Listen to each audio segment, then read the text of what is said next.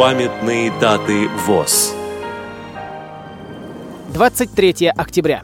95 лет со дня рождения Андрея Федоровича Голубчикова, кандидата физико-математических наук. 24 октября.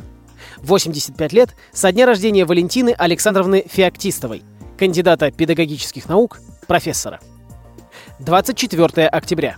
85 лет со дня рождения Михаила Николаевича Яковлева, кандидата физико-математических наук. 25 октября.